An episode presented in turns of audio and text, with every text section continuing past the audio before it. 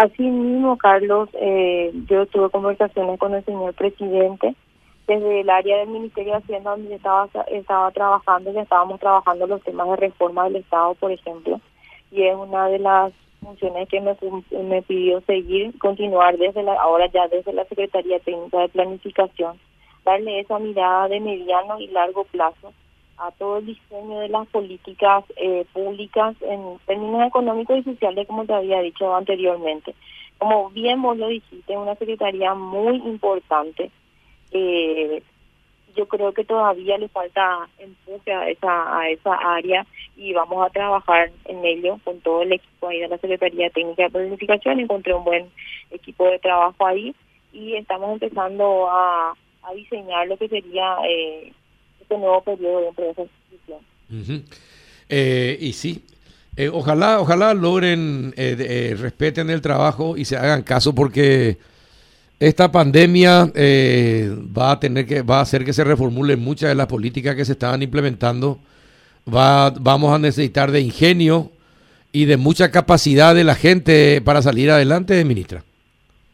Así mismo, Carlos. Eh, esta pandemia nos demostró todas las falencias que tenemos nosotros como país y creo que tenemos ya identificado esas debilidades eh, y desde el Ministerio de Hacienda ya lo estábamos hablando también y ahora de la Secretaría Técnica de Planificación, la idea justamente es apoyar de manera más fuerte todo lo que es eh, la, las diferentes reformas que se tienen que hacer principalmente buscando la mejor utilización de los recursos públicos, ¿verdad? Porque al final lo que nosotros hacemos eh, no solamente eh, de la Secretaría Técnica de Planificación, no solamente tenemos que mirar, no solamente tenemos que mirar el sector público, también tenemos que eh, realizar acciones estratégicas con el sector privado, pero justamente la idea es fortalecer esas cuestiones que encontramos demasiado débiles durante esta pandemia y tratar de llegar o, o cambiar ese Paraguay que, que realmente tenga otra, una visión diferente a la que tiene hoy, ¿verdad?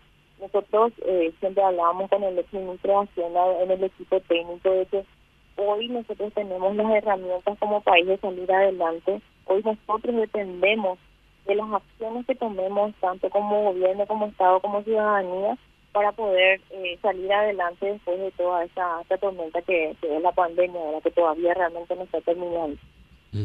Juanito. Eh, doctora, eh, cada ministerio, lógicamente, ¿cómo hacer una planificación si no trabajamos coordinadamente? Los ministerios, los otros entes del Estado, tienen una oficina que particularmente se dedica a diseñar estrategias que después son debatidas en la, en la Secretaría. Así mismo, Juanito, eh, muy interesante tu pregunta. todos los ministerios tienen su área de planificación y es justamente eso lo que vamos a revisar, ¿verdad? Ahora, cuál es eh, yo, sé de que antes de la elaboración del presupuesto, por ejemplo, se hace como un análisis previo de todas las planificaciones que tienen las diferentes instituciones, que tienen diferentes áreas también, eh, subáreas respectivas dentro de, de, cada entidad.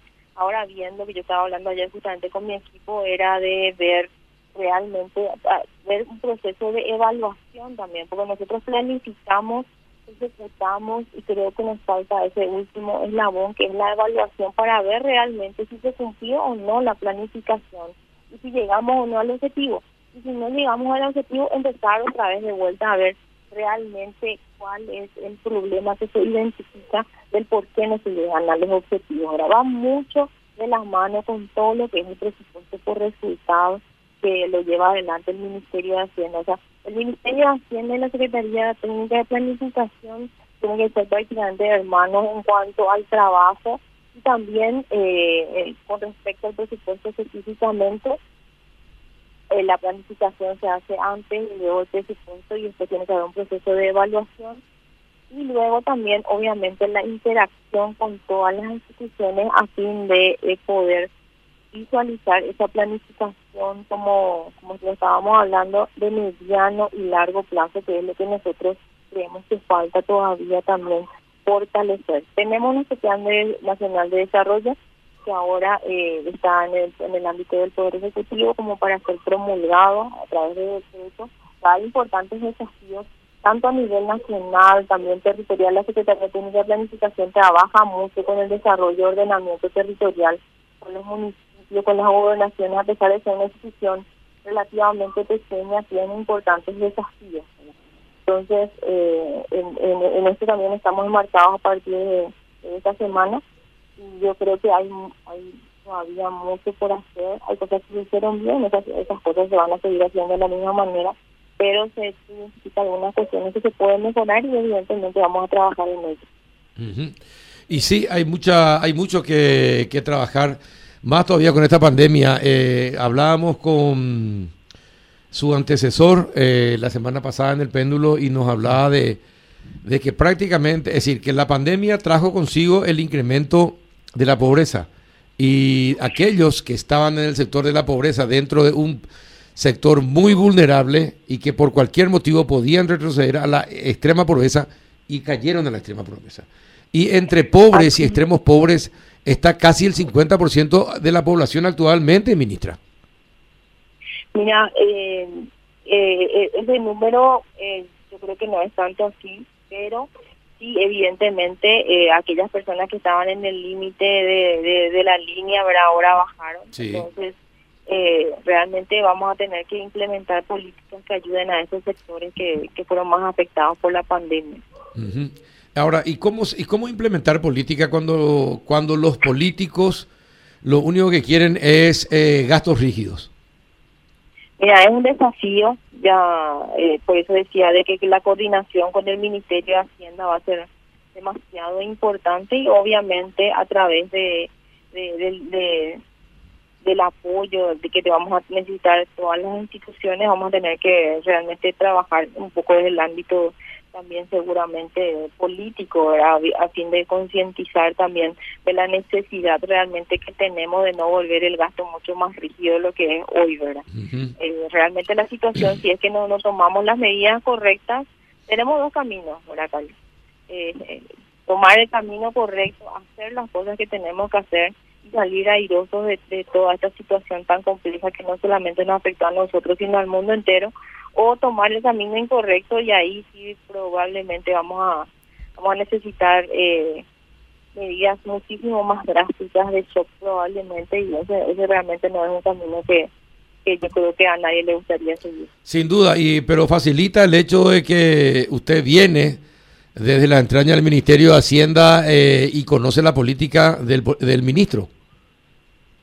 Sí, sí, totalmente. Nosotros trabajamos coordinadamente con el con el con el exministro, con el ministro Llamosas ahora. De hecho, que ya mantuvo una reunión también con él.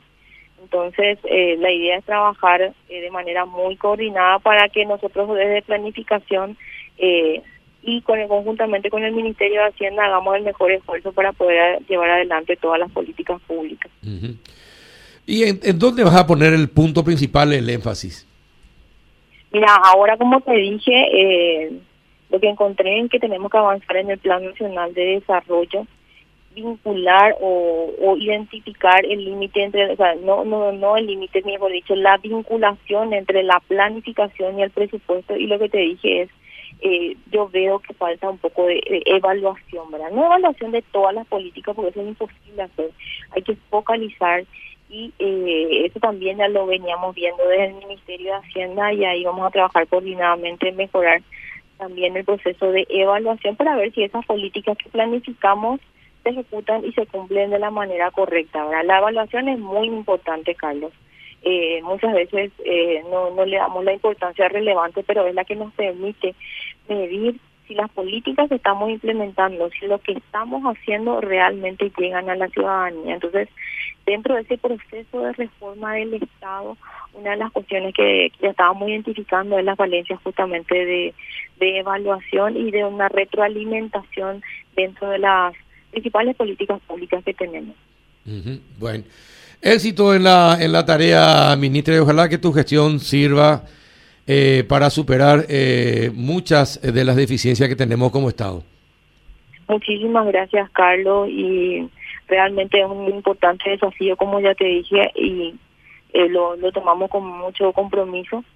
Entonces, eh, vamos a necesitar el apoyo de ustedes, de, la ciudadanía, y para también que puedan identificar que, nuestro trabajo eh, es el que podía ayudar a, a mejorar la situación expo pandemia.